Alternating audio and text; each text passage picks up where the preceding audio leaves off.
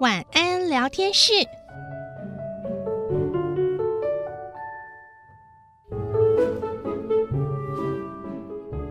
晚安，我是小青姐姐。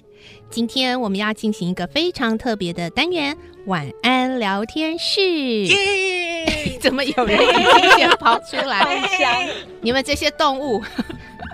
好，我们的晚安聊天室呢，是一个比较轻松的方式，要跟小朋友聊我们刚刚听完的故事哦。然后呢，在现场我们呃在故事里头配音员这些哥哥姐姐们也通通来到我们的现场，一起来聊。呃，就是我们刚刚讲完的故事《动物农庄》。我们首先来欢迎刚刚先那个偷跑的长杰哥哥。嘿，大家好，我是长洁。嗯、嘿，好，在他隔壁的呢是我们哦。呃演了那个很讨厌的史奎尔，总是去那个帮大家洗脑的这一个，是我们的佳佩姐姐。嘿，就是我啊！嗯、我是佳佩姐姐，各位小朋友们，大家好。好，再来呢，就是在里面，呃，为我们饰演那个非常勤奋努力工作，到最后呢倒下的时候还被屠宰场送走的那个巴普，她是我们的韩娟姐姐。大家好啦，呃，我我是韩娟的，啊、被送走了啦。你又从屠宰场爬回来，我又出现了。死而复活。小朋友好，我是韩娟。嗯，其实呢，《动物农庄》这个故事啊，呃，我想很多儿童文学哦，呃，我们所说的这些故事的版本呢，都是已经被呃稍微的这个美化了一下，但是呢，故事的精神还是不变。那像《动物农庄》呢，我们提过，它的作者是英国的乔治·欧威尔。可能稍微年纪小一点的朋友会觉得，这个故事怎么不像？那个伊索寓言的动物那么天真可爱啊，怎么猪那么可？那么对呀、啊，那么奸诈狡猾。对呀、啊，三只小猪跟这完全不一样，对是不一样的个性。对，所以呢，那个其实呃，因为我们用的版本是东方出版社的《世界少年文学必读经典六十》哦。那在引言的时候呢，其实译者跟推荐人就有说，呃，作者他本身就是想要把艺术跟政治。结合在一起，所以呢，呃，政治进到了属于艺术范畴的故事里面，就比较比较没有那么天真烂漫，比较现实一点。他为什么会想到用动物农庄，嗯、用动物来啊？好，其实乔治·欧威尔他本身虽然是英国人，但是呢，他生长在印度，所以他在印度，因为印度是殖民地嘛，是英国的殖民地，所以他在那里看到了很多被殖民的欺压的状况，所以。其实整部《动物农庄》是他血淋淋的成长经验，要不然你会想说那个时候的英国日不落帝国，他应该是一个含着金汤匙政治背景，可是不是。他在那里，其实他生长，他的爸爸虽然是算是英国外交官住在那里，可是他常常被欺压。他寄宿的学校就是一个集权统治的，所以像里面的这种霸凌啊、饿肚子啊，然后被超时工作，他通通经历过。嗯，然后呢，为什么会用动物做例子？其实。乔治·欧威尔他自己本身很喜欢动物，他最长的休闲就是去乡间去看动物。那他就是有一天呢，走在乡间的时候，看到一个驴驮着非常重的货物了，结果他的主人还一直鞭打他，一直鞭打他，他就有感而发，觉得那个那个动物就好像那时候被殖民的那些人民一样，一样。已经承载了超过重量的工作量，但还一直被剥削虐待。所以他是从那个点开始呢，就想到了要写这个故事。乔治·欧威尔是不是很讨厌猪？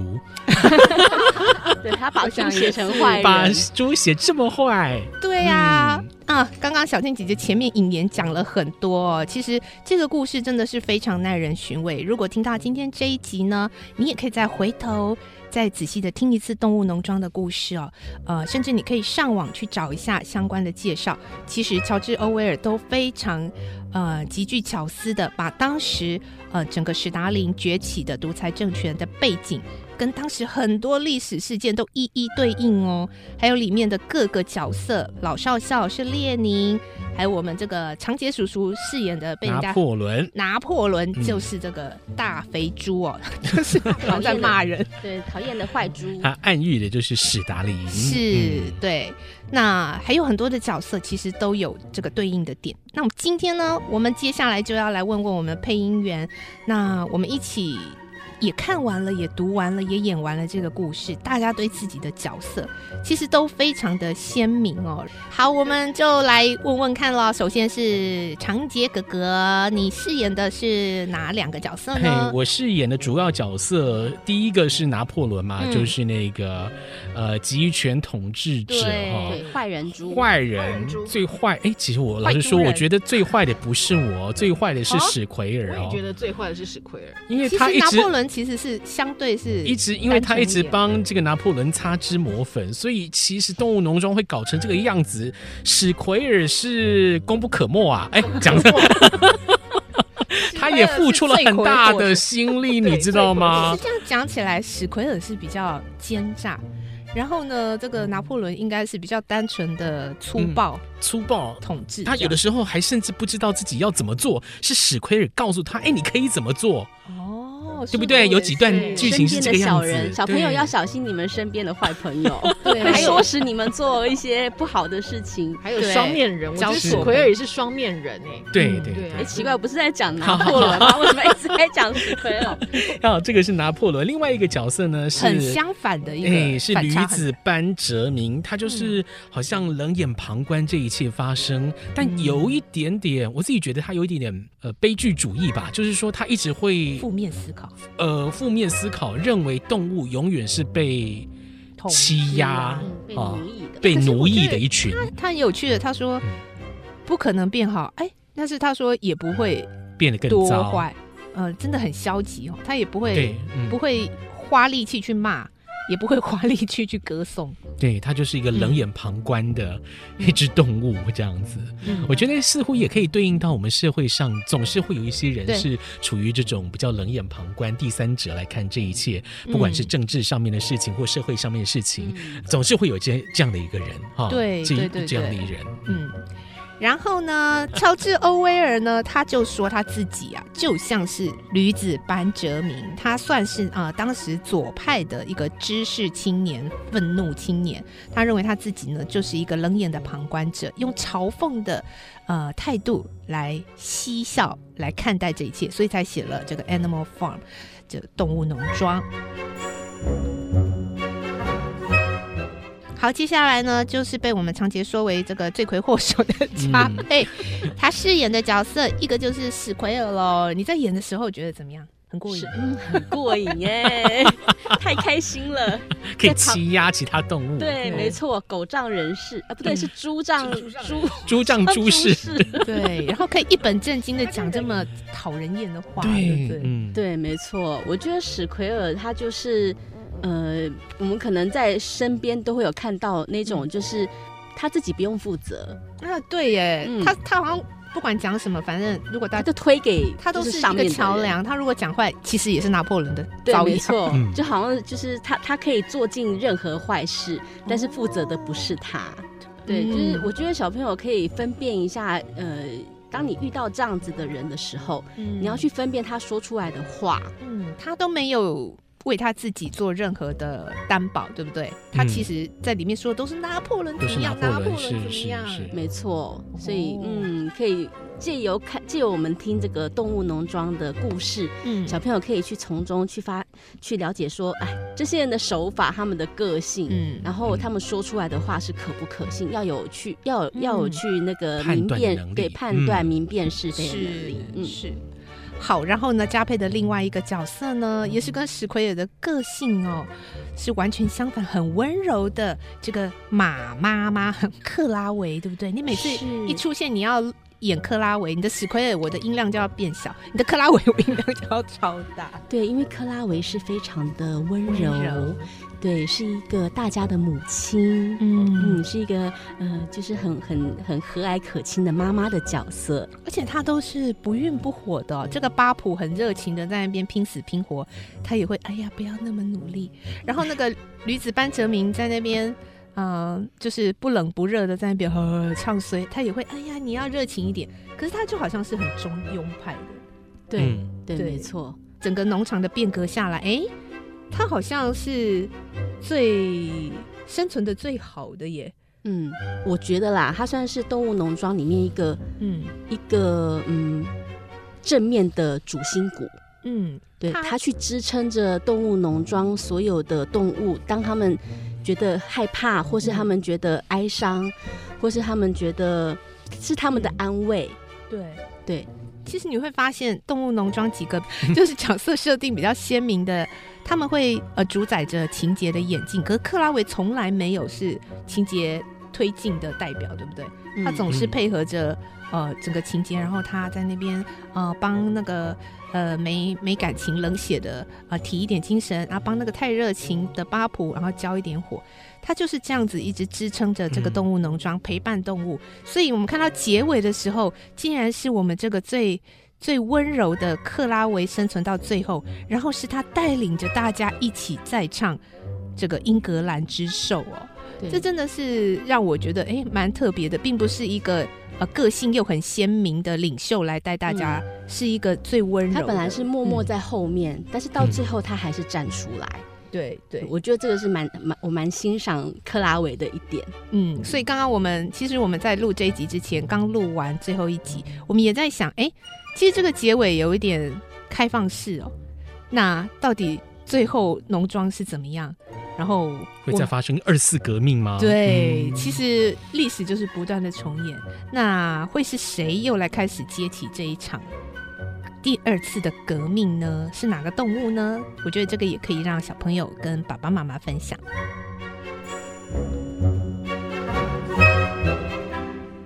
好，然后再来呢，就是我们的韩娟姐姐，她饰演的其中一个非常重要的角色。可是后来呢，就。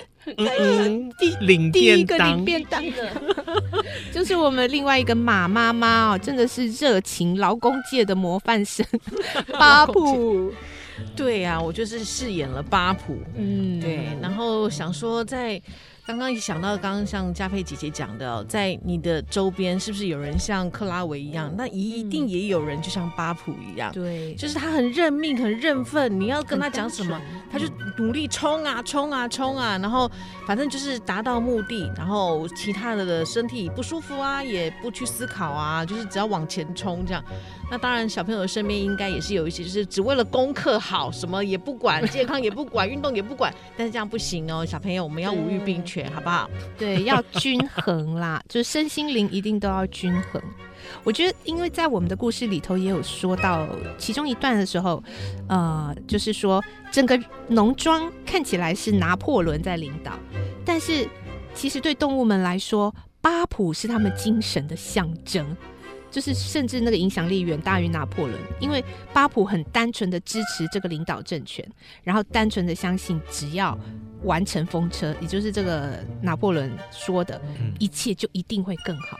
其实最揽责任的是巴普，哎，对，他把责任全部揽在自己身上，明明他就不是那个对 那个领导的人，但是他是最负责的。嗯而其实呢，刚刚小金姐姐讲到说，乔治·欧威尔在呃设计安排这每一个角色，其实他都对应到当时历史时空的人物哦。像这个巴普啊，在当时就是一个社会运动的代表人物哦。他的名字有点难念了，阿列克谢·斯汉诺夫。但是呢，这个人他的主张就是我们巴普里面的名言，你还记得吗？韩娟？就我一定要努力工作，拿破仑是对的，没错。其实这两句话呢，嗯、就是这个啊、呃，斯达汉诺夫当时的名言哦。他完全的支持史达林领导的政权，他认为史达林说的就是对的。然后他认为很多人可能反史达林，或者是社会还有什么问题，通通可以借由我努力工作来解决。嗯，所以其实呃，我们讲完这个故事，然后这些角色一个一个的对应到历史时空，你就会发现呐、啊，到了现在，你看这个故事已经七十七年了，嗯、到了现在还是很。很能够对应我们现在的社会，读来还是觉得很讽刺啦。哦，可以似乎是我们社会或政治上面的某一些人物，嗯、看起来，哎，怎么好像猪一样？对，哦、对不对？甚至不要说之前的俄罗斯，嗯、我觉得也可以对应到现代，哎，对呀、啊，真的。啊嗯、或者你看其他国家的，嗯，哎，你就会发现说，哦，好像他们也是处于动物农庄的这个情况。不过我觉得，不管你选择当什么动物，千万不要当羊。哦，对，哎、欸，其实我们在演的时候，演 演羊蛮舒压的，好舒压，咩咩，为什么舒压呢？因为羊只要负责盲从就好了，对，好像不需要使用脑筋，然后就一直叫咩。对对对对，这样就可以了。对，小朋友有有多一点自己的思考哈。你你你觉得这个事情合不合理？是不是可以这样做？那不管怎么样，都是你的选择，不要就当个盲从的人那嗯嗯，是是。所以呢，今天呢，在我们的晚安聊天室第一次呢，在呃长篇的故事之后，和我们的配音员哥哥姐姐们一起来和小朋友们再聊一次这个整个故事的内容和寓意。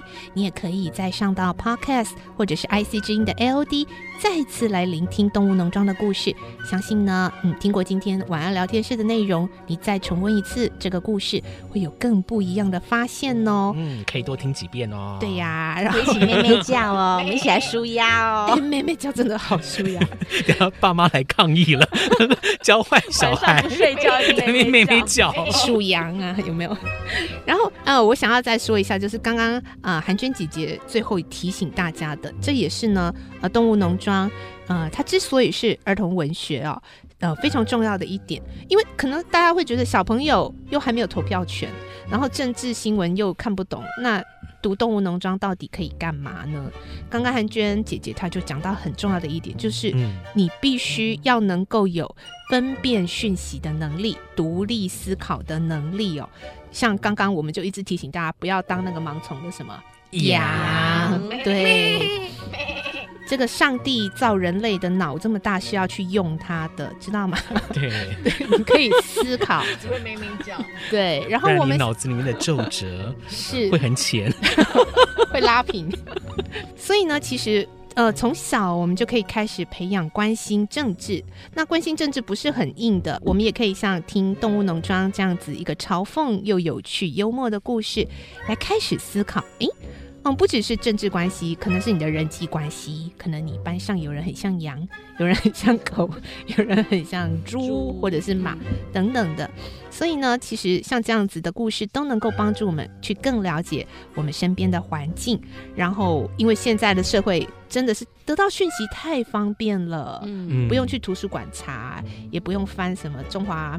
百科全书。我们小时候要获得资讯哦，就是要看报纸，你家里面要有订报纸，对，然后或者是翻台图书馆，对，对。我们现在 Google 一下，或者是呃，你有各种不同的粉丝团、专业的团体，或者是有一些很有专业性的网红，他们会写一些呃分析评论。哇，小朋友，你只要有兴趣，然后有心去找，你都可以找到很多的资讯。那但是呢，最怕的就是太多的资讯，我们会盲从，或者是你被像史奎尔那样的人去、嗯、去捉弄了。了对对，对，所以呢，今天动物农庄的故事要推荐给小朋友们，可以再次的去聆听，或者跟你的爸爸妈妈、朋友们、老师们来讨论，就是让我们都可以成为一个独立思考的人，然后可以自主判断。不管是在未来你成为一个公民，可以有投票权，去选出你。啊、喜欢的、你支持的这个政治人物，或者是你自己的人际关系、你自己的人生各样的选择，你都必须要有这样子独立思考和判断的能力哦。好，我们谢谢今天来到我们晚安聊天室的哥哥姐姐们。好，然后呢，在 Podcast 收听的大小听众们也来预告一下喽。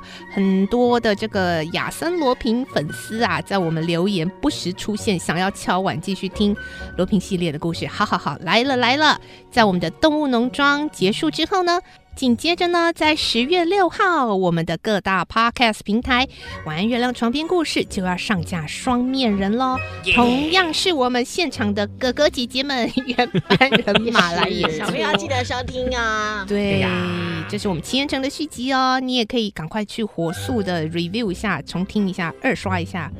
这个齐岩城，然后赶快接着双面人的故事，非常的精彩，可歌可泣，可歌可泣，真的。好，我们再次谢谢今天在晚安聊天室的哥哥姐姐们，下次再见喽，拜拜拜拜。